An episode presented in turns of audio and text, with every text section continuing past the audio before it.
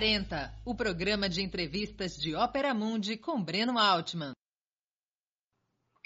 Boa noite a todos e a todas. Hoje é 5 de agosto de 2021. Estamos iniciando mais uma edição do programa Sub40.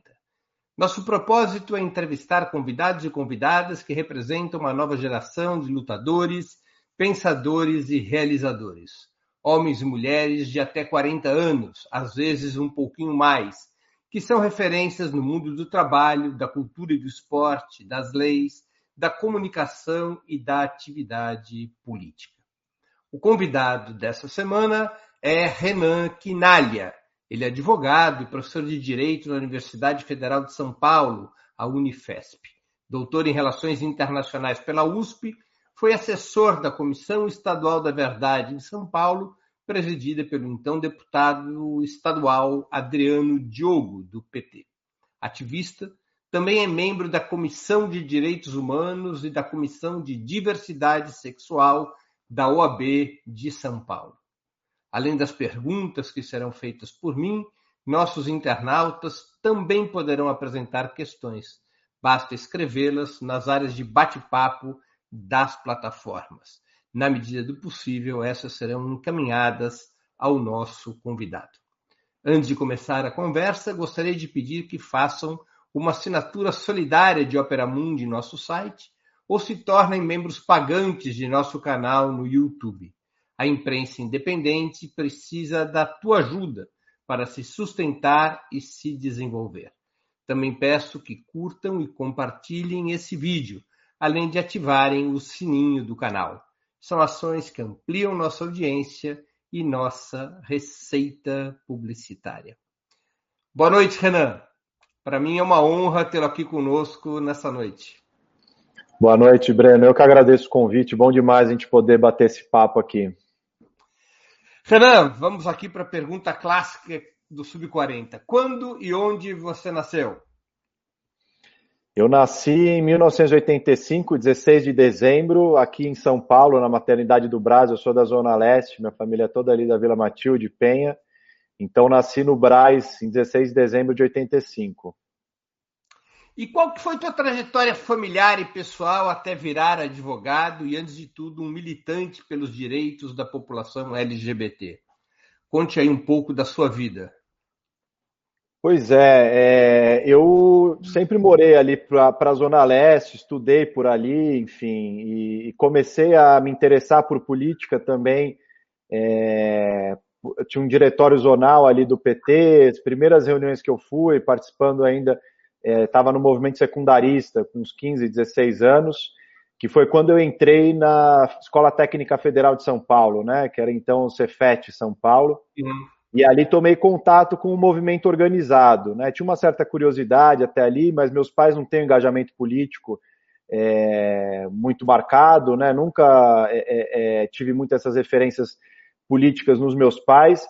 É, fui encontrando isso mesmo quando entrei no ensino médio, né, na, nessa escola, no Cefet, que é uma escola que tem uma disputa política instaurada, né, pessoas organizadas em partidos, então comecei a ver algumas coisas do PT, tomei em contato com a UJS no Cefet e ao mesmo tempo com o PSTU, que também tinha uma juventude organizada ali. É, e participei de campanhas ali, sem organizar nenhuma delas, mas dialogando com todos esses setores e conhecendo melhor as diferenças. Tinha muitos anarquistas também no Cefet, no Grêmio, né, e tal. Comecei a me, me aproximar dessas atividades ali e a gente uh, tinha duas campanhas importantes naquele momento, né? Isso era o começo dos anos 2000, era a campanha contra a ALCA, que eu me engajei, é, a contra a guerra do Iraque também, que foi uma manifestação, teve algumas, né? Mas eu lembro de uma em particular bastante grande que teve ali em 2002, salvo engano, e uh, também a mobilização pelo passe livre, né? Eram três agendas ali é, que eram bastante importantes nesse momento. E aí eu acabo me organizando no PSTU, já no fim do ensino médio, e entro na faculdade de Direito, muito por acaso. Era, era teu professor no Cefet, o Valério Arcari? Valério foi. Valério, é ele e a esposa, a Sueli também, que são duas pessoas super queridas e referências na minha formação. Depois saí do PSTU, quando estava na faculdade, mas tenho uma amizade, um carinho por eles bastante grande. Mas Valério teve um papel importante ali como professor de história, quando a gente escolheu estudar todas as revoluções na disciplina dele no terceiro ano do ensino médio e me ganhar para o PSTU. E, e, ali eu tive uma experiência política bastante rica, né? Porque era muito diverso, era muito novo, mas querendo conhecer, fui para o Fórum Social Mundial logo em seguida, né? Era aquele momento também é, bastante efusivo ali do fórum, eleição do Lula, enfim. Eu estava no PSTU, a gente votou só no segundo turno no PT naquela época, né? É, tinha um debate sobre como uh, se comportar e lidar com a, com a situação. É, aí teve luta contra a reforma da Previdência, enfim, fui me engajando em todas essas coisas e, e só entrei mesmo no movimento LGBT, né? Então minha trajetória ela vai por uma esquerda organizada primeiro, né, nas lutas sociais, depois que eu me engajo no movimento LGBT, quando eu fui me assumir como gay, já no fim da graduação em Direito, na USP, né, no começo do mestrado, ali eu já estava com uns 23 anos, 24 anos, é, mas eu, eu comecei por essa trajetória de uma militância na esquerda mais tradicional mesmo, antes de estar no movimento.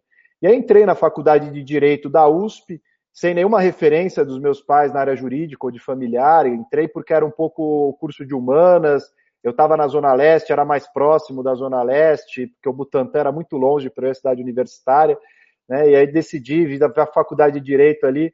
É, entrei e, e segui uma militância ali, numa construção é, política também, que é muito rica né, no, no Lago São Francisco, e acabei encontrando meu lugar no direito, como advogado trabalhista, trabalhando com direitos humanos, depois com essa temática é, LGBT também, diversidade sexual e de gênero, e aí segui na carreira acadêmica, que sempre foi o que me cativou mais, assim, né? Fazendo mestrado, doutorado, fiz graduação em ciências sociais depois.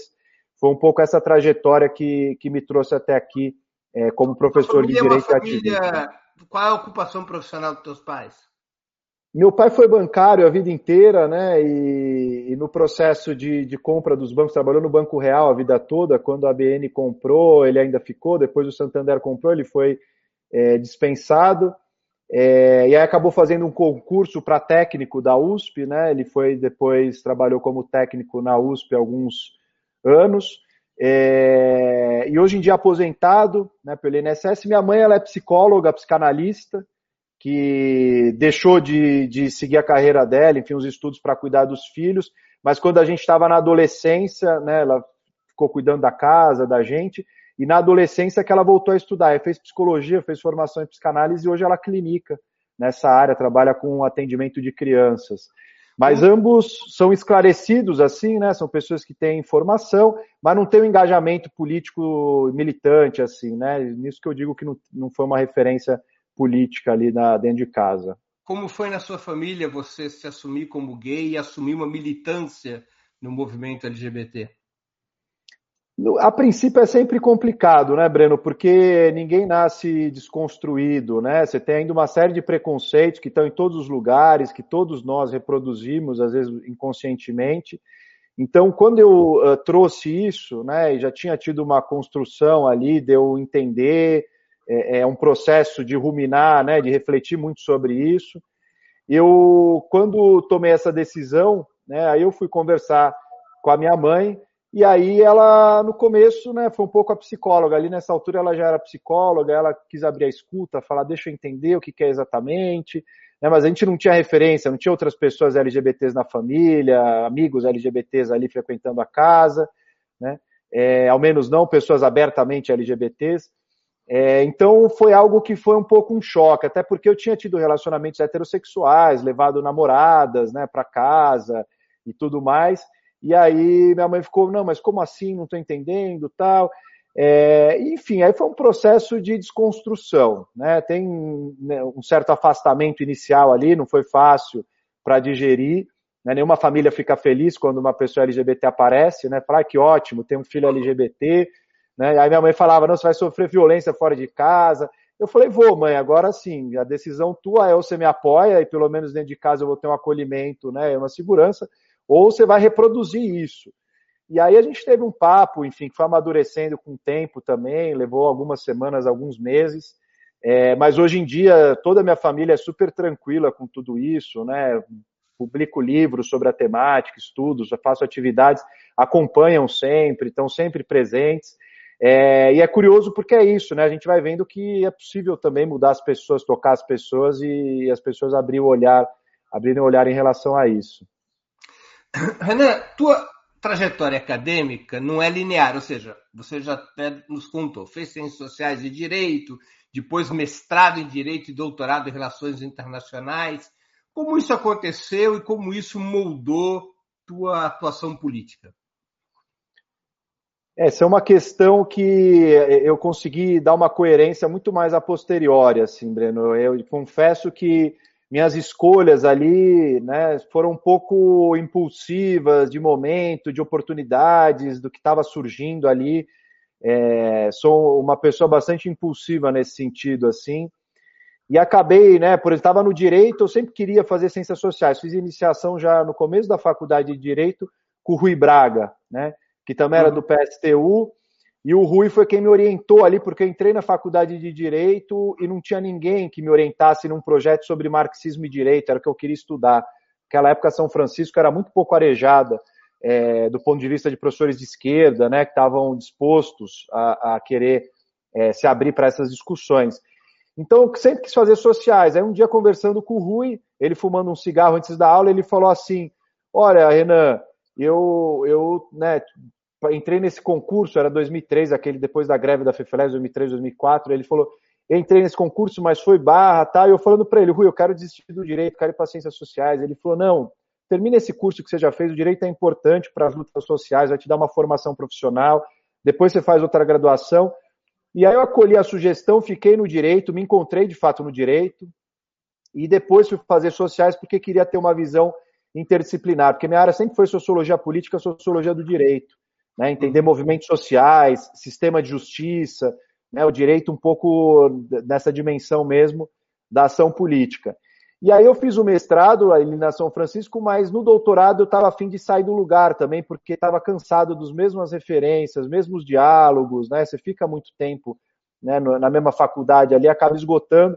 E aí fui para relações internacionais, mais por conta de uma professora da Deise Ventura, que estava ali trabalhando, é, hoje em dia trabalha temáticas de saúde global, né, da pandemia, mas naquele momento era justiça de transição, as temáticas da ditadura, tinha um movimento muito grande de memória, verdade e justiça, que eu estava engajado ali, e fui fazer esse doutorado lá no, em relações internacionais, mas cheguei lá e encontrei um ambiente também totalmente tucano, difícil interlocução, né, com uma metodologia super exatas ali, matemática mesmo, de ciência política, relações internacionais, e aí acabei é, é, terminando o doutorado ali, né, mas foi um pouco nessas coisas, é, digamos, mais erráticas aí, né? Muito para trabalhar com uma pessoa, com outra, mas eu sinto no final que foi uma formação importante, né? Porque minha, minha, minha perspectiva e meu olhar é muito interdisciplinar.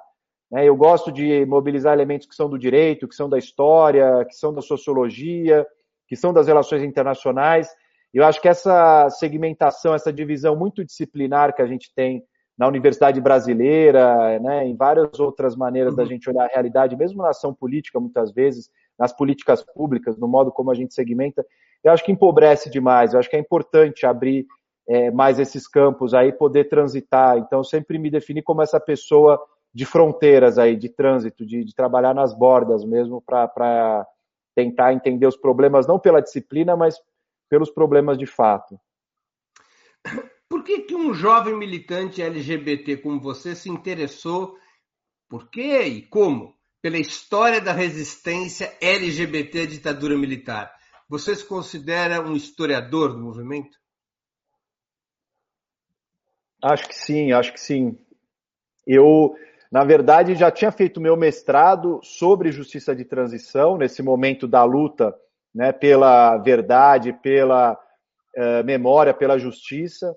Fui trabalhar na Comissão da Verdade com o Adriano Diogo, como você mencionou na apresentação, justamente porque eu tinha feito um dos primeiros trabalhos acadêmicos sobre essa discussão da justiça de transição ali, né, quando eu fiz o mestrado. É, e, e, ao mesmo tempo estava me assumindo como um homem gay, como um ativista, me engajando no movimento LGBT também, e senti que no movimento LGBT é um movimento que foi se fazendo por alguns espasmos, assim, né? Então você tem uma onda lá no fim dos 70, reflui por conta da epidemia do HIV AIDS, do fim do milagre, uma série de razões.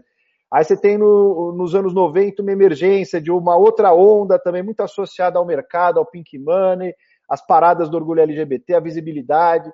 Aí depois, nos anos 2000, uma luta por direitos mais clara, né? sobretudo depois de 2010.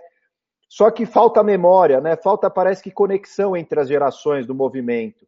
Então eu comecei a sentir falta de uma história também, de uma memória em relação ao movimento. É evidente que já tinha alguns trabalhos sobre isso, algumas pessoas que estavam se dedicando a, a compilar essas memórias, a reconstruir essa história.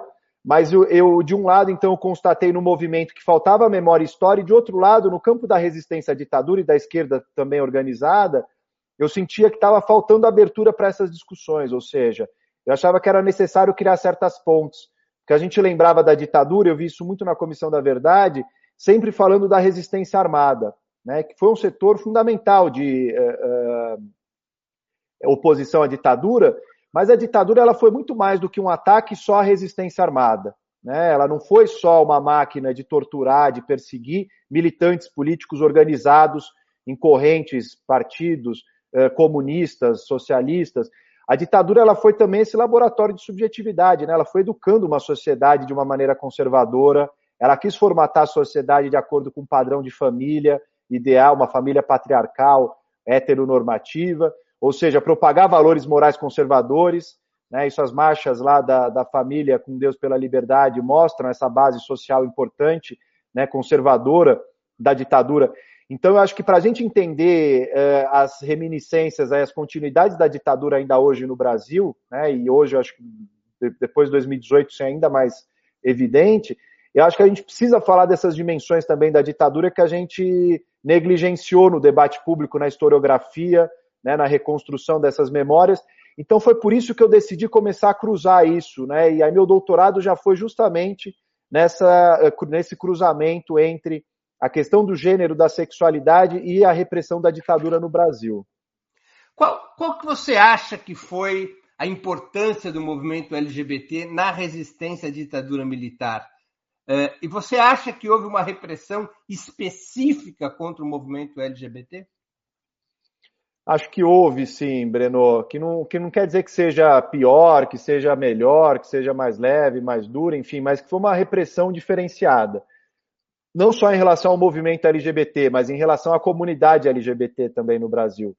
Porque os anos 60 ali, né, no mundo todo, você tem um processo de é, é, eclosão das lutas por liberdade sexual, questionando papéis de gênero tradicionais, movimento feminista, as mulheres ocupando mais espaço, né, o movimento negro também aparecendo de maneira muito intensa né, em vários lugares, ou seja, a gente tem Stonewall acontecendo em 1969 nos Estados Unidos, que é uma, uma revolta que eclodiu num bar ali, né, em 28 de junho de 69, que foi fundamental. Então veja que a gente teve, é, é, nos anos 60, a eclosão de uma série de mobilizações no mundo todo. Né, isso não é só Estados Unidos, não, né, é, é por um imperialismo cultural, mas toda a América Latina estava também eclodindo esse tipo de mobilização em vários lugares do mundo, lutas anticoloniais, etc. E a gente vê que no Brasil, nesse momento, estava a, a ditadura e o AI-5 em 1968, no fim de 68, fechando qualquer possibilidade de participação política, canais de expressão, de organização. Então, é, é, tem uma, uma, uma mobilização importante aí que acaba sendo abortada no Brasil nesse momento. E a ditadura, ela perseguiu de diversas maneiras essa população que estava começando a se concentrar nos grandes centros urbanos, né, desde São Paulo, Rio, das capitais do país. Ou seja, você tinha uma população LGBT que saía das cidades menores, ia para cidades maiores, em busca de anonimato, de encontrar lugares de sociabilidade, ali onde era possível conhecer outras pessoas. Né? Não tinha internet nessa época, não tinha rede social. Então as pessoas precisavam de fato se dirigir para esses lugares e começaram a, a, a criar certos centros, né, certos lugares em que era possível encontrar outras pessoas LGBTs. Então isso foi muito importante, mas a ditadura ela também vigiava isso. A ditadura ela tentava dessexualizar os espaços públicos, né? Então tem registro de uma série de operações policiais de violência em cima dessa população, né? Um circuito contravencional aí moral da repressão política, né? Em que havia prisões, havia torturas, havia uma série de violações de direitos dessa população. Tem uma censura moral que também é muito significativa no campo da música, do teatro, é, da literatura, enfim, nas várias linguagens. Você tem perseguição também a servidores civis e militares que eram acusados de homossexualismo, como se dizia à época. né? Tem o caso no Itamaraty, famoso em 69, de expurgos ali, que uh, uh, 13 pessoas foram caçadas por acusações ligadas ao homossexualismo, ou alcoolismo, ou comunismo, né, que eram os três ismos ali perseguidos no Itamaraty. O Vinícius de Moraes, inclusive, saiu em 69 por alcoolismo. Então, uh, tinha uma série de repressões ali e o movimento que poderia estar se organizando, que tentava se organizar pelo medo da repressão, pela violência, acaba retrocedendo e vai conseguir se organizar só no fim da década de 70, em 78, é, quando já está havendo uma reorganização da sociedade brasileira, né? A ditadura está passando por uma crise cada vez mais profunda. Aí é que o movimento homossexual aparece, como se chamava à época, não era LGBT ainda, e cumpre um papel importante para o processo de redemocratização, ou seja, para também alargar, intensificar aí o processo de abertura que estava em curso no Brasil. Renan, é, a ditadura militar, você fez essa afirmação, quer dizer, ela operava no sentido de consolidar valores e, e cultura fortemente conservadores, o que atingia em cheio, claro, a população LGBT. Mas, ao mesmo tempo, a ditadura, apesar da censura, deixava existir personagens gays que não era só no mundo do humor, mas eram em outras esferas. Por exemplo, Clodovil, Denner, Clóvis Bornai nos carnavais. Como é que se associava essa, esse aparente liberalismo no campo dos espetáculos, que a ditadura parecia agir dessa maneira, com esta repressão naquilo que não fosse o espetáculo? É uma excelente questão, Breno, porque a ditadura ela não é uma, um, simplesmente um estado monolítico ali, né? Você não tem, apesar da concentração de poder nas mãos do executivo excessiva, isso caracteriza um regime autoritário, né? Muito poder concentrado, sem nenhum tipo de controle social, de participação, de controle de outros poderes. É, a ditadura ela também teve uma heterogeneidade. Você teve várias agências, vários, vários órgãos repressivos com concepções distintas até também do que era moral, do que era tolerável e do que não era tolerável. Porque a gente não tinha uma legislação clara de criminalização das pessoas LGBTs, ou seja, a homossexualidade deixou de ser criminalizada no Brasil em 1830. Né? No Código Criminal do Império já não era mais crime, era crime nas ordenações do Império Português, na colonização. Então você nunca teve tipos legais claros de criminalização, mas você teve tipos legais como atentado à moral e aos bons costumes, atentado ao pudor, é, contravenção penal da vadiagem, é, enfim, a própria lei de imprensa, que tinha disposições sobre isso, que foi muito mobilizada na ditadura. Ou seja, você tinha ali alguns tipos penais que não eram estritos, eles eram meio flexíveis ali. Então era possível enquadrar a população LGBT nessas, é, nesses elementos aí que já existiam, né? nessas uh, uh, regulações que já existiam.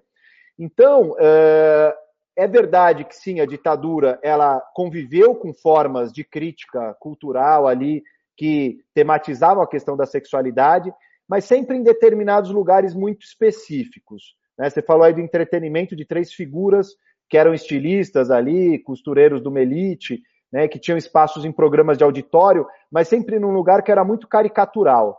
Né? Eram pessoas que entravam ali para cumprir um certo papel né, de diversão, de. É, é, é, é enfim, havia uma certa estigmatização ali, uma representação depreciativa na maneira como esses personagens eram retratados, né? Eram os personagens sempre que é, é, se colocavam de maneira estriônica, que tinham que, é, que discutir, que tinham que encenar, que tinham que representar de uma maneira ali.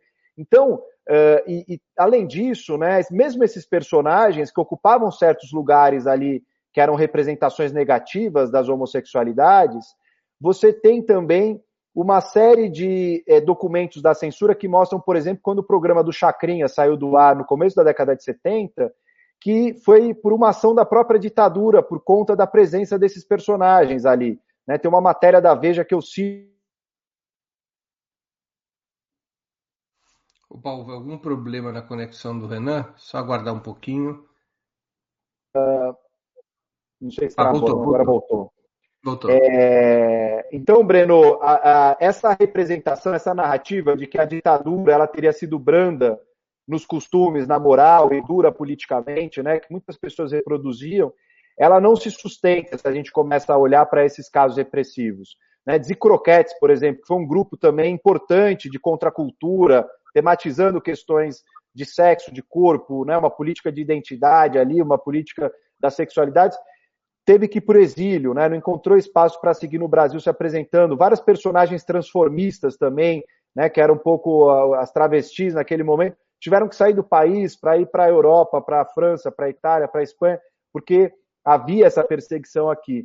Né? Então, é, a gente teve, evidente que a ditadura não conseguiu controlar totalmente a sociedade, porque é impossível. Né? As pessoas LGBTs continuavam existindo, continuavam se encontrando, continuavam é, se reunindo em lugares privados, escondidos, né? mas uh, e produzindo cultura também, disputando espaço, né, mas sempre negociando com os limites aí dessa repressão da própria ditadura. Porque você teve o caso de croquetes, mas, por exemplo, até lembrando o 80 aniversário do Ney Mato Grosso, no caso dos secos e molhados, não houve essa repressão, né?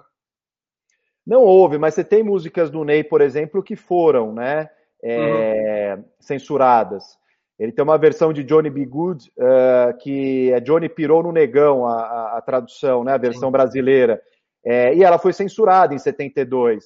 Né? Então, veja, quando falava abertamente, aí claro. o negócio pegava. Então, você a censura ali... era sobre a mensagem mais do que sobre a estética. Sim, mas você tem também documentos da censura, por exemplo, sobre telenovelas, né, que foi dirigido especificamente à Globo naquele momento, que é, se colocavam regras para aparição de personagens afeminados, homens excessivamente afeminados ou mulheres excessivamente masculinizadas, ou uhum. personagens transformistas, tinha regra do horário que podia aparecer, como podia aparecer, ou seja, então também tinha um certo controle. Só que a verdade, Breno, é que a ditadura, né, apesar de uma certa coerência nessa política sexual conservadora, você tinha ali eh, pessoas que estavam interpretando essas regras e aplicando. Os censores eram pessoas com as suas convicções pessoais né, e morais. Então, é, tem parecer, por exemplo, daquele é, é, Rock Horror Picture Show, né, que uhum. é algo famoso, uma peça inglesa famosa, que circulou o mundo todo, virou filme né, e tal.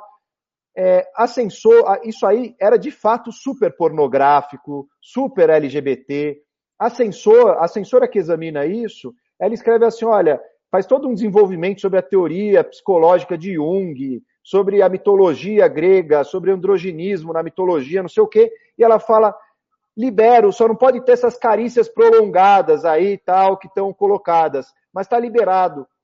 E o negócio que é claramente né, um ah. atentado ali contra a moral da época, etc. Uma peça de teatro do Darcy Penteado, também, Engrenagem do Meio, o censor fala: olha, isso aqui é uma apologia ao homossexualismo, devia ser proibido, porque a, a Polícia Federal está coibindo essas coisas e tal, e a censura. Só que ninguém vê teatro no Brasil. Se a gente censurar, nós vamos fazer mais propaganda dessa peça.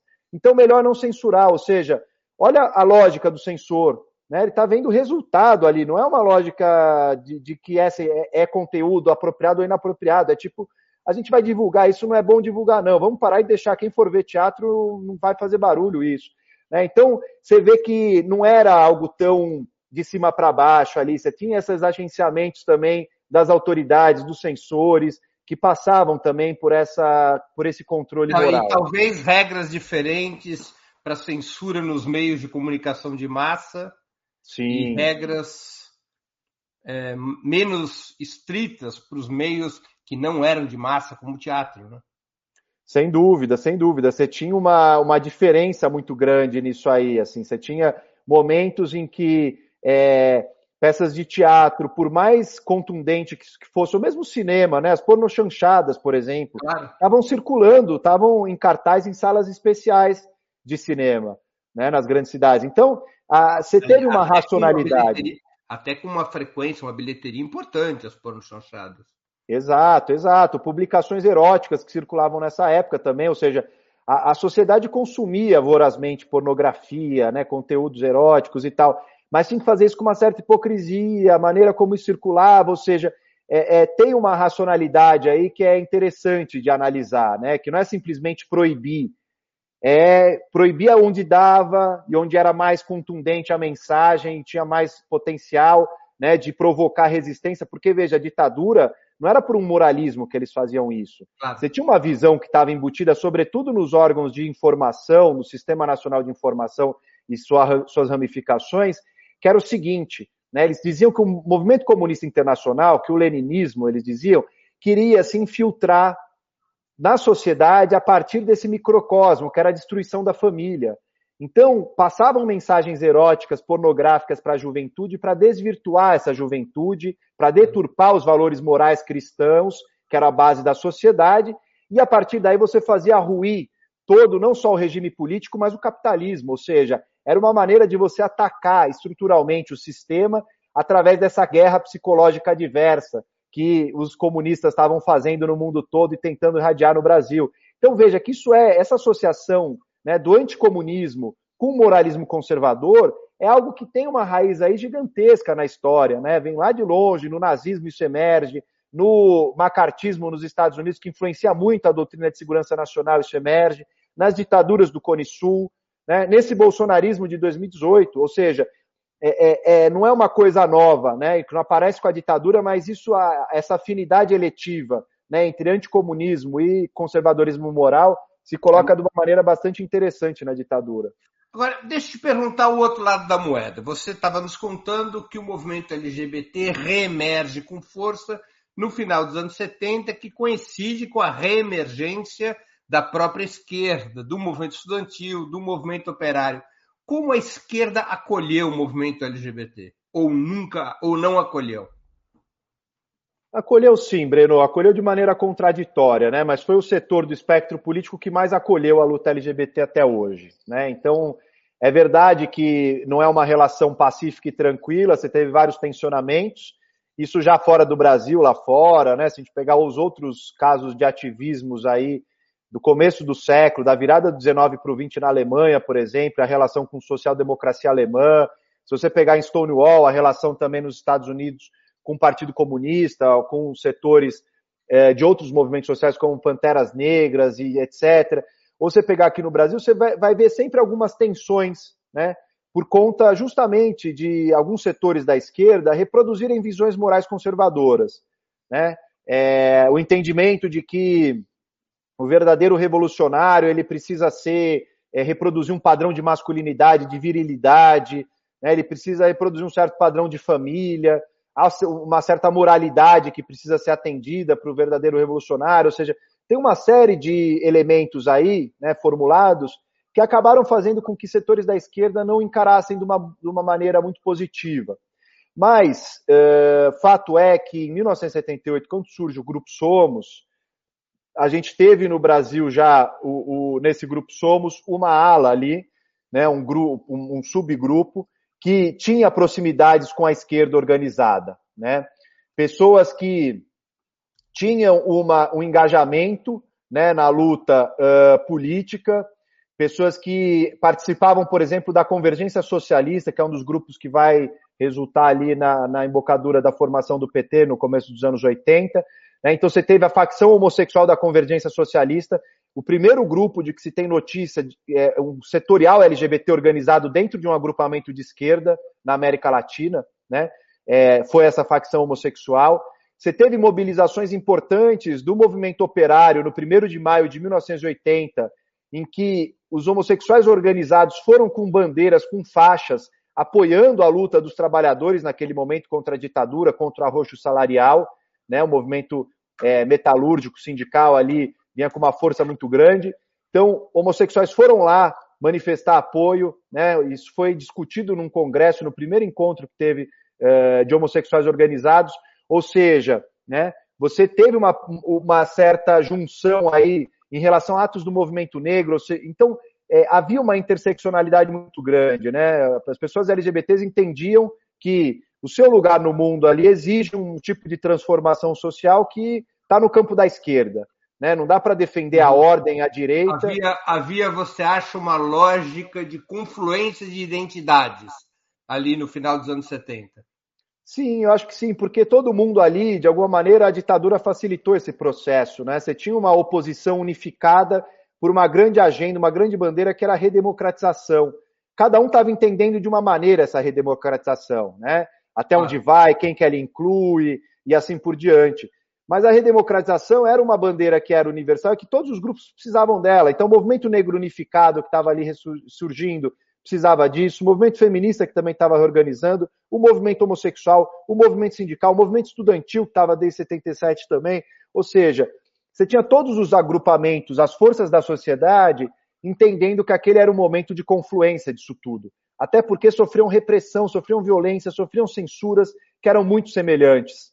Né? Então, isso foi muito uh, uh, marcado naquele momento, me parece, essas uniões. Evidente que também houve rachas no primeiro grupo por conta disso, né, que achavam que a luta homossexual devia vir em primeiro lugar, que era preciso defender a autonomia homossexual, né, porque a experiência da, da, dos homossexuais em vários regimes de esquerda não tinha sido positiva, né, debate sobre Cuba já estava bastante presente no Brasil, né, vários outros que apareceram no Lampião da Esquina, que era um jornal da época é, do movimento homossexual ali. Então, é, você tinha. É um jornal que se divide por conta disso, né? É, ele vai tensionar muito por conta disso, e o grupo Somos também, que é esse grupo pioneiro, vai se dividir por conta disso. Né? A partir do 1 de maio de 80, quando uma parte do grupo decide ir para o 1 de maio, dar o apoio para o movimento sindical, outra parte do grupo foi fazer um piquenique é, no, no Zoológico de São Paulo, para demarcar essa diferença, e dizer, não, no 1 de maio a gente vai fazer a luta da liberação sexual, a gente vai defender a autonomia da, da, desse movimento e assim por diante. Né? Então veja que você tem aí essas tensões, né? O movimento LGBT ele não é um. Você tem uma série de disputas, né? Tem movimentos aí no plural, né? E pessoas também com filiações ideológicas e com concepções do que é ser LGBT também bastante diferentes. Por que, que você acha que os militares são brasileiros são tão intolerantes com a sexualidade. É possível mudar isso olhando para exemplos de forças armadas de outros países? Olha, Breno, eu acho que é difícil mudar, porque você tem aí uma construção, tem trabalhos que, que investigam um pouco isso, né? Você tem uma construção é, muito monossexuada nessas forças militares, né? Ou seja, você junta ali um monte de gente um monte de homem de um lado, um monte de mulher do outro, de maneira muito segmentada. E aí, ao mesmo tempo que isso aí né, é um prato cheio para homens que querem se envolver com outros homens, né, e para erotizar essas relações, e por isso que tem tantos casos, e por isso que essa é uma obsessão também dos militares, ao mesmo tempo, você tem uma, uma certa cultura que prevalece nesses lugares que é muito masculinista, né, de virilidade, de força, né, de qualquer é, feminilidade associada a uma fraqueza, a uma fragilidade. Né? Então, eu acho que é muito difícil, pelo menos Forças Armadas, do jeito que a gente concebe hoje, que você tenha espaço né, em relação a isso. Eu não conheço Forças Armadas que sejam desconstruídas assim. Eu conheço, sim, países diversos que já aceitam de maneira aberta né, pessoas LGBTs, até, até trans, né, que é a última dessas fronteiras aí do ponto de vista da inclusão, é, que estão em Forças Armadas, mas ainda é muito limitado isso. Agora, é, isso gerou uma discussão muito grande no movimento, né, nos Estados Unidos, porque você tinha ali nos anos 60 uma mobilização contra a guerra do Vietnã, contra o militarismo, né, contra as Forças Armadas, e de repente o movimento homossexual estava pedindo o quê? Aceitação nas Forças Armadas. E aí um setor desse movimento também vai dizer, não, a gente não quer ser aceito nas Forças Armadas, a gente quer o fim dessa organização militar do imperialismo norte-americano, e etc. Né? Então, as Forças Armadas também sempre foram um objeto aí controverso do ponto de vista uh, da articulação desse movimento. Né? Uma parte querendo reconstruir, diversificar as Forças Armadas, mudar, né? incluir aí as pessoas LGBTs nas Forças Armadas, e outras dizendo não, você tem aí uma estrutura que não tem como disputar, né? que precisa ser superada. Uh, Renan, você falava na pergunta anterior sobre este acolhimento da esquerda em relação ao movimento LGBT.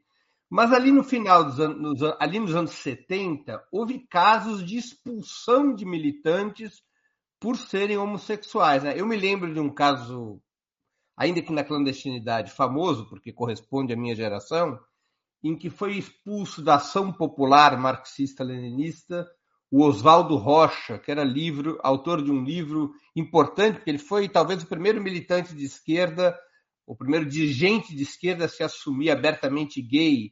Ele escreve o livro Rosa Negra. Uhum. Ele foi expulso por ser homossexual, né? Sim, sim. Você tem diversos casos. Herbert Daniel, ainda antes, claro. né, que é uma figura também que participou de vários dos grupos Colina, VPR. Uh, eh, e o Herbert Daniel se, é, é, é se assumiu para o dirigente ali da organização na clandestinidade e ele relata isso no livro de memórias dele também, né? Que é o Passagem para o Próximo Sonho. Uhum. É, que é um livro interessantíssimo de memória sobre a ditadura, infelizmente pouco conhecido. E o Herbert Daniel diz: quando eu, eu me abri e disse que eu estava apaixonado por um outro companheiro da organização, é, o que o dirigente disse: olha, a gente não tem espaço para isso. Né? A gente tem que fazer a revolução, então esqueça a sexualidade. E ele, de fato, esquece a sexualidade dele por anos na clandestinidade. Né? Só depois, quando ele é, é consegue se esconder depois do episódio já no Vale do Ribeiro e tal, ele conhece um companheiro num aparelho clandestino com que ele vai se envolver, vai para exílio com, com esse cara que vai se tornar o marido dele depois, né? É, mas é um outro exemplo também das dificuldades, né? Ele relata muito isso. Então tinha, Breno, a verdade é que, por isso que eu disse que é uma relação contraditória né, e ambígua. É, você tinha pessoas LGBTs que estavam tentando cavar algum espaço, se colocando, sofrendo muitas vezes as consequências, né? mas é, na direita você não tinha nada disso, né? você não tinha nem essa contradição. Nesse sentido, que eu digo que a esquerda foi o primeiro campo do espectro político a se abrir para isso. Né? É, e aí você pega exemplos que são positivos, aí foi mencionado num dos comentários, né, na União Soviética, logo depois da Revolução de 17, você tem a descriminalização da homossexualidade. Só no Código Penal dos anos 30 que isso vai retornar é, a criminalização.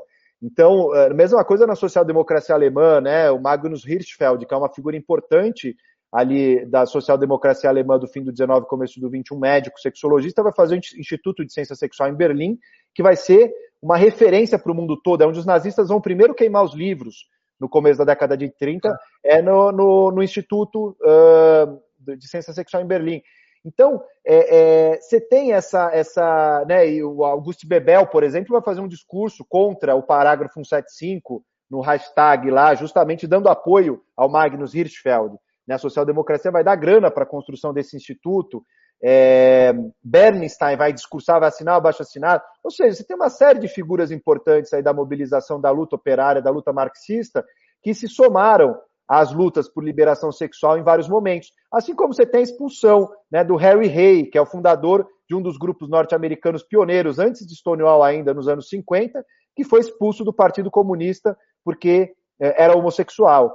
Né? Assim como teve episódios no Brasil de organizações também. Então, é, é, é, é um cenário que é bastante complexo. Assim, eu estou trabalhando num livro sobre isso, inclusive, que é, deve sair para o ano que vem, que essas relações conturbadas aí entre as lutas da esquerda e as lutas eh, LGBTs. Entendi, interessante.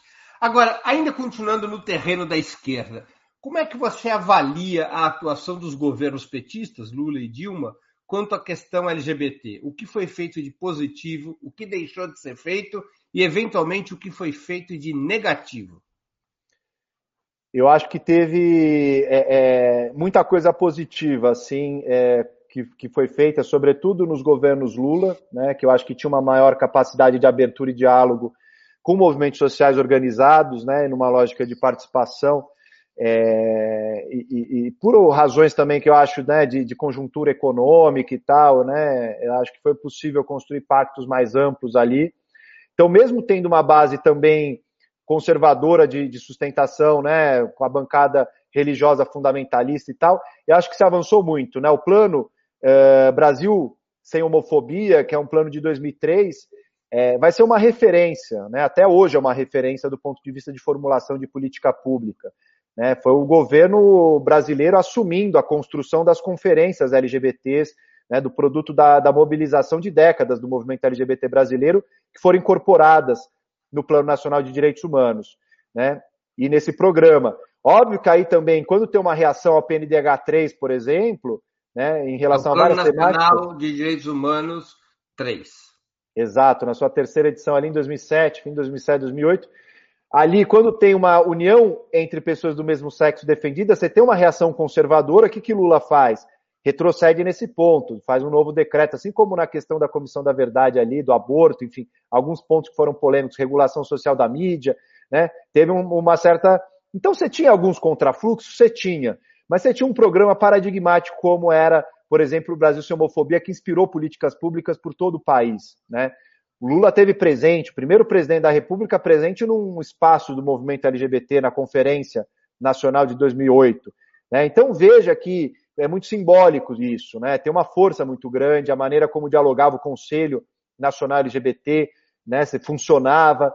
É... Então eu acho que tem um processo bastante importante. Agora, o governo investiu energia na aprovação de legislações para proteção da população LGBT no Congresso? Comprou essas brigas ali? Não, né? não comprou. A gente não tem até hoje uma única lei de proteção da população LGBT no Brasil. Tudo que a gente tem de direito veio através do STF, né? decisões do Supremo Tribunal Federal. É... E aí eu acho um, um episódio que eu destacaria, né, que eu acho que é muito grave, é... que foi no governo Dilma, né, foi quando ela retirou o programa Escola Sem Homofobia, que era parte do Brasil Sem Homofobia, né, no campo da educação, e ela retira isso naquela época para salvar o Palocci numa, numa discussão ali, enfim, em relação à corrupção e, e a dados vazados, né, de, de sigilo fiscal, etc., ela acaba indo a público, né, dizer que não faria propaganda de opção sexual, usa o termo opção sexual, que é equivocado, né, se fala orientação sexual, e ela diz que não vai fazer propaganda de opção sexual e retira esse plano que tinha sido construído uhum. na gestão Haddad no Ministério da Educação, com o movimento social organizado, né, um plano que não tinha nada de sexualização infantil, de erotização, de mamadeira de piroca, isso é tudo alucinação de setores conservadores, e aí a Dilma tira isso. Né? É tudo coisa ela... de uma gente despirocada, né? Exatamente, o pessoal despirocado. E em 2011 ela tira isso, e, e, é quando justamente figuras como Marco Feliciano, Jair Bolsonaro vão criar essa narrativa da, da, da, do kit gay. Né?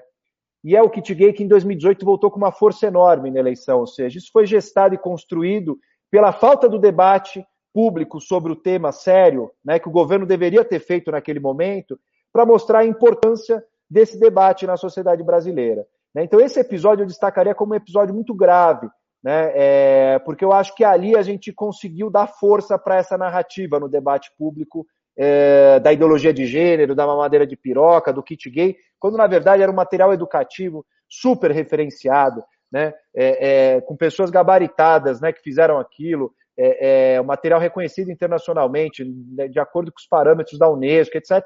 Ou seja, nada de é, é, é, abominável que merecesse um retrocesso dessa maneira, ser escondido como uma vergonha. E acho que ali a gente deu força justamente para esses setores que foram se alimentando no governo Dilma, das crises políticas, da Lava Jato, de várias composições aí, né, que a gente sabe desses últimos dez anos, que desembocaram na eleição do Jair Bolsonaro. Agora, Renan, é, muitas, muitos dirigentes políticos, muitos analistas colocam a seguinte situação: que o Brasil é um país conservador e que, portanto, defender certos direitos civis, em particular os direitos da população LGBT, colide frontalmente com esse conservadorismo e acaba se tornando um caminho que leva à derrota eleitoral. O que, que você tem a comentar a esse respeito? Deve-se defender esses direitos, mesmo com um eventual custo eleitoral, ou é correto, ou está correto quem defende que esses direitos sejam colocados numa posição secundária para poder ganhar eleições? Olha, Breno, é uma pergunta complexa, porque em abstrato é muito difícil de respondê-la, né? Eu acho que eh, quando a gente fala de direitos humanos de modo geral, não falo nem só da população LGBT. Uhum. Eu acho que a gente tem que ter um compromisso que é inegociável, né? É... porque são valores de igualdade, de justiça, de liberdade que são muito caros, né, para a esquerda. São patrimônio moral, intelectual, patrimônio político que nós temos aí, né, das nossas lutas, desse acúmulo de reflexão, de prática e etc. Então, eu acho que é preciso defender em abstrato é, esse compromisso. Agora, é evidente que eu não quero estar correto, eu não quero defender o melhor valor, eu quero ser maioria, eu quero ganhar hegemonia na sociedade. Né? Eu quero ganhar eleição também, acho que a gente tem que fazer governo. Então, a gente precisa entender como equacionar essas coisas. Né? Claro. Em qual sociedade nós estamos, com quais segmentos sociais nós estamos dialogando, que tipo de construções de alianças nós temos que fazer, que pautas a gente tem que visibilizar mais agora ou deixar um pouquinho mais de lado nesse momento e naquele outro momento. Então, acho que tem uma racionalidade estratégica que é própria da política, e a política é também negociação. Né? Eu tive minha fase PSTU ali, que eu era principista, que eu achava que tudo era para já, para agora, e não tinha conversa. Né? E é legal, eu me sentia bem, porque eu sempre estava correto. Né? E, me sentia. É, é um purismo bacana, né? E tem muita gente na academia assim, é uma radicalidade de princípio ali que você fala bacana, mas assim, e a realidade aí? O que, que você está tocando de gente? Como que você está mudando? O que você está contribuindo para lutas efetivas concretas? Né? Nada. Então é isso. Eu acho que a gente precisa saber é, é, é, ter essa clareza aí de que não adianta só ter o melhor valor, botar ele na bandeira e, e ficar bradando por aí. Né? A gente tem que ganhar hegemonia, tem que fazer diálogo na sociedade, entender as conjunturas, né? fazer leitura acurada de conjuntura para ver qual é o melhor momento da gente botar e como botar essas questões. Né? Então, não acho que o eixo da bandeira de 2022 no Brasil tem que ser a pauta LGBT. Entende? Se o Lula me perguntar, falar assim, você é ativista LGBT, você acha que não, não acho que tem que ser a bandeira LGBT. Entende? Agora, se também o Lula perguntar, eu tenho que é, defender os setores conservadores, dizer que esse negócio de LGBT tem que ser perseguido, que não pode ter liberdade, de maneira nenhuma. Também acho que não. Ou seja, precisamos desse equilíbrio, temos que entender aí qual que é, dosar esse tom construir com o movimento aí quais são as pautas prioritárias. Né? O Brasil é um dos países que mais mata LGBT no mundo. Uhum. Né? Se a gente junta a luta das pessoas LGBTs, das pessoas negras, das mulheres, né, de segmentos chamados identitários, aí a gente está falando praticamente das desigualdades estruturais do Brasil. A classe no Brasil é racializada, a classe no Brasil é generificada, né? A precarização ela é também movida por esses fatores aí, né? Não tem classe trabalhadora em abstrato. Né? Então temos que entender como essa classe trabalhadora está composta hoje, quais são as energias que nós temos de transformação da realidade e que passam sim pelo corpo das pessoas, como elas se identificam. Né? Isso é importante para uma juventude, para uma geração aí, né, mais sub-40 do que eu, né, que está chegando aí talvez sub-20, sub-25, e que tem uma referência grande. Então, assim, vamos prescindir disso tudo e falar, não, a política única é a política de classe que vai resolver nossos problemas. Não, nós não estamos mais no começo do século XX. Entende? O operariado já não é mais o mesmo. A consciência política desse operariado também não é mais a mesma. Né? Precisamos renovar, isso é ser marxista, né? Conseguir renovar esse diagnóstico do presente, elaborar um tipo de projeto político de revolução uh, uh, necessária, possível nesse uh, momento que nós estamos aqui, né? Então, é, eu, eu te responderia um pouco dessa maneira, né? É, que a gente precisa fazer muito dessas análises concretas, no momento concreto, para entender quais são as bandeiras que vão mobilizar, que vão conseguir engajar mais as pessoas, tomar mais as consciências para a gente conseguir, de fato, uma hegemonia. E o que, que você espera em relação à comunidade LGBT? O que você espera de um eventual novo governo de esquerda? Eu espero que é, haja uma, um compromisso maior com essa agenda, né? E não só de direitos civis LGBTs, ou seja, ah, quero garantir direito ao casamento, isso está garantido, né? Mas é debater as questões da desigualdade social e econômica, né? E a empregabilidade da população LGBT, a precarização dos trabalhos para a população LGBT, pessoas trans que não conseguem. Né? Por exemplo, a gestão Haddad fez o Transcidadania, um programa que é paradigmático, feito na Prefeitura de São Paulo, né, de qualificação profissional de pessoas trans, que são pessoas que foram expulsas de casa, que a família não aceitou, que não teve eh, educação formal, não conseguiu ter uma formação profissional, não chegou no mercado de trabalho. Né? Então foi um programa super importante que estava atacando o quê aí? Não é simplesmente falar, ah, vamos falar que ser trans é bonito, que é legal. Não, é um programa que está falando de empregabilidade, as pessoas têm que pagar a conta, né? E se não for aqui, elas vão estar na prostituição como único caminho, né? No submundo de outras coisas, das drogas, de... ou seja, como a gente inclui, né? Acho que é a tarefa que está posta, né? É justamente como a gente consegue é, manter uma, um projeto né, de esquerda de transformação social, de maior justiça, né, de um desenvolvimentismo uh, nacional aí, da gente conseguir avançar na distribuição de renda, né, que é o foco central né, da, da, das lutas da esquerda. Mas como a gente faz isso levando em conta essa interseccionalidade aí, né, levando em conta a questão racial, levando em conta a questão de gênero, de sexualidade. A gente tem que ter uma visão menos antagônica, não são dois polos que estão apartados. Né? A gente tem que justamente juntar essas coisas. Esse é o desafio que está posto tanto teoricamente como na prática, nas políticas públicas. E tem exemplos que são super positivos, como o do Transcidadania que eu mencionei. Uhum. Deixa eu ler aqui uma pergunta da Cecília MB, que contribuiu com o Superchat, eu queria agradecer. É, boa noite, Renan. Qual a tua leitura sobre a atitude do governador Eduardo Leite? Apenas oportunismo político ou visibilidade da representatividade? É uma excelente pergunta, Cecília. Eu acho que eu cheguei a dar até algumas entrevistas sobre isso que me procuraram. Depois eu cansei também de ficar falando sobre orientação sexual do governador do Rio Grande do Sul e, e parei de. Mas eu cheguei a, a, falar um pouco sobre isso, que, na minha visão, né, é, é muito bacana que uma pessoa consiga é, sair do armário. Eu acho que é muito difícil para uma pessoa LGBT sair do armário. Isso é custoso emocionalmente, é difícil né? não é uma coisa fácil, você tem que pensar muito sobre. Né? Então, pela minha própria experiência, eu sei como é importante e é libertador para uma pessoa LGBT sair do armário e poder viver com mais liberdade. Então, só por isso eu acho bacana que a, a pessoa física ali, Eduardo Leite, tenha saído do armário. Desejo felicidade para ele. Agora, não tenho dúvida de que foi um oportunismo político que ele fez. Né? É, sair do armário no programa do Bial, né, de uma maneira muito ensaiada, com uma retórica de que eu sou um governador gay, não gay governador, hierarquizando essas coisas e querendo dizer que isso é secundário. Desculpa, o mandato de governador dele está acabando aí. Ele vai deixar de ser gay também? Né? Já que ele não se define por isso, ou seja, é, é, é, é muito. É, é uma maneira de dizer eu não sou tão gay assim. Né? Eu quase nem sou gay, vocês nem repararam.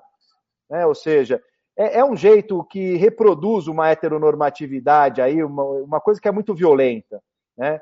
Então eu acho que é, é, foi muito oportunista da maneira como veio no momento que veio, né? Quando a toda essa elite brasileira aí buscando uma terceira via construída de maneira super artificial, precisam forjar alguém aí, né? Porque estão com receio de que o Lula ganhe a eleição, e aí fica essa paranoia, essa loucura de encontrar qualquer figura e aí acharam esse governador ali, tentou, ele fez o ensaio de tentar, né, se porque assim, ninguém falaria da entrevista do Eduardo Leite no dia seguinte se ele não falasse sou gay claro.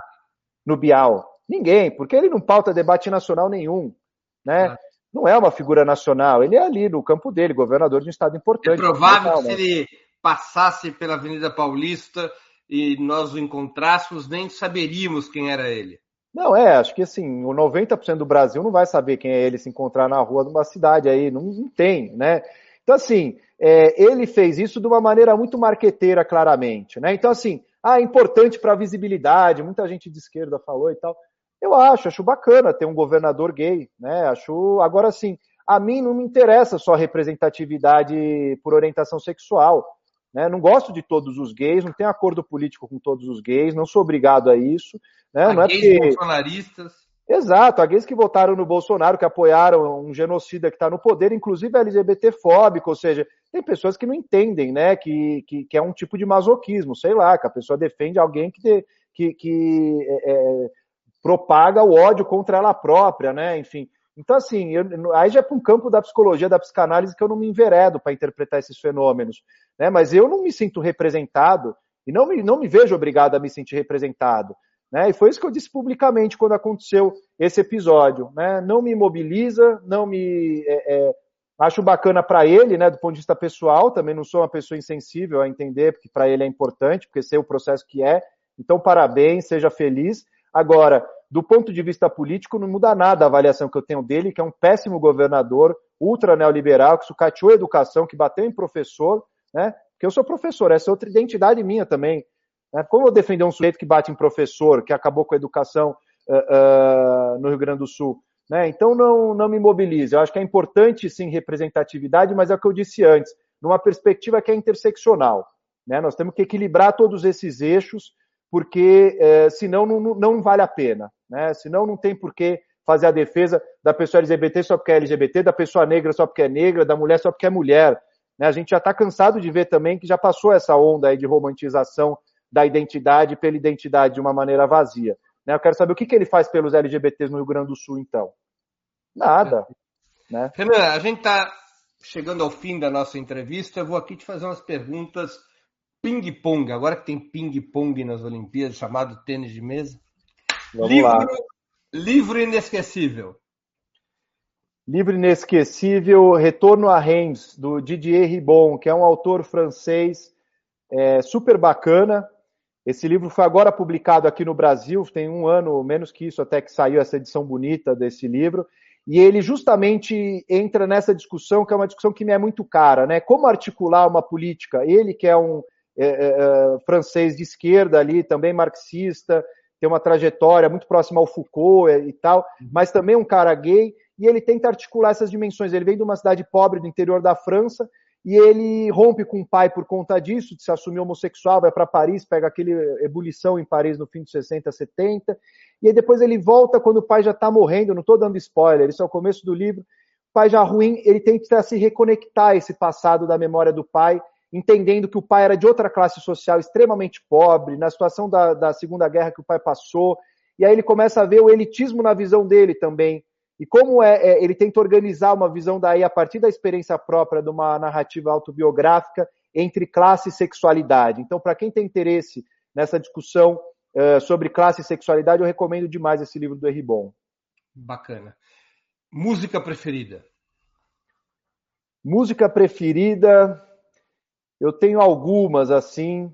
É mas eu tenho ouvido muito Belchior ultimamente, assim, é um, um, um, compositor que eu gosto muito, que é uma figura que não teve exatamente numa esquerda engajada ali, né, nos anos 70, da época da ditadura, mas que teve também fazendo elaborações críticas sobre questões que são existenciais também, que eu acho que me tocam, assim, então eu ficaria com alguma do Belchior. Filme marcante. Filme marcante. Eu acabei de ver é, um filme que me marcou muito, assim, né? Que é o Judas e o Messias Negro, que é um filme que acho que está no Netflix, enfim, sobre um infiltrado, né? No, no Panteras Negras, que estava atrás de colher informações e repassar, se torna chefe de segurança e colhe informações sobre o Fred Hampton. E, e, é um filme muito bem feito, assim. Eu vi esse filme, acho que anteontem, e, e fiquei muito impactado assim é, com as representações, com as atuações, com o roteiro, com a direção de fotografia. Um puta filme, vale muito a pena. Comida predileta? Comida predileta é a feijoada da minha avó, que ela vai fazer esse domingo aí, pós-vacina, que eu vou lá comer. Ídolo político? Ídolo político, eu uh, diria o Lula. Né? Tem alguns, mas acho que nesse momento do Brasil é importante é, exaltar a figura do presidente Lula, né? até porque em 2022 estou é, engajadíssimo aí nessa, nessa campanha, é, já desde, desde já, porque eu acho que é quem vai nos ajudar a tirar o Brasil desse buraco, é quem tem condição de fazer isso, experiência, liderança política, capacidade de diálogo com todos os setores da sociedade, enfim eu acho que é, é, é o momento da gente pensar nessa reconstrução nacional para sair do buraco que nós estamos, que, que nos meteram. Então eu é, diria Lula, Lula 2022. Evento histórico do qual gostaria de ter participado? Eu acho que alguma coisa lá dos anos 60, do fim dos anos 60, dessas lutas de liberação sexual, que deviam ser um fervo, que devia ser muito bacana, então eu queria estar nesse período da história aí, é, que, que era de resistência a regimes autoritários, aos conservadorismos, enfim. Não que hoje a gente não siga fazendo isso, mas estudo esse período com uma certa, com um interesse especial. Renan, muito obrigado pelo teu tempo e por ter participado do Sub-40. Eu tenho certeza que nossos internautas aproveitaram muito essa hora de conversa. Eu aproveitei muito essa hora, aprendi muito nessa entrevista. Muito obrigado pela tua presença. Valeu, Breno. Eu que agradeço aí. Obrigado pelo convite e até uma próxima. Até a próxima.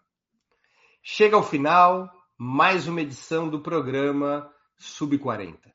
Hoje nosso convidado foi Renan Quinalha, advogado e ativista de direitos humanos. Queria agradecer a audiência, especialmente a todos que enviaram perguntas, pedindo desculpas por elas, por aquelas que não puderam ser lidas. Mais especialmente ainda minha gratidão aos que contribuíram com o Super Chat ou Super Sticker, aos que se tornaram membros pagantes do canal de Ópera Mundi no YouTube ou que fizeram uma assinatura solidária em nosso site. A próxima edição do Sub 40 será no dia 12 de agosto, quinta-feira, às 20 horas. A convidada será a nova presidenta da União Nacional dos Estudantes, a UNE. A nova presidenta da UNE se chama Bruna Brelas e será nossa convidada na próxima quinta, 12 de agosto, às 20 horas. Até lá, boa noite e um grande abraço.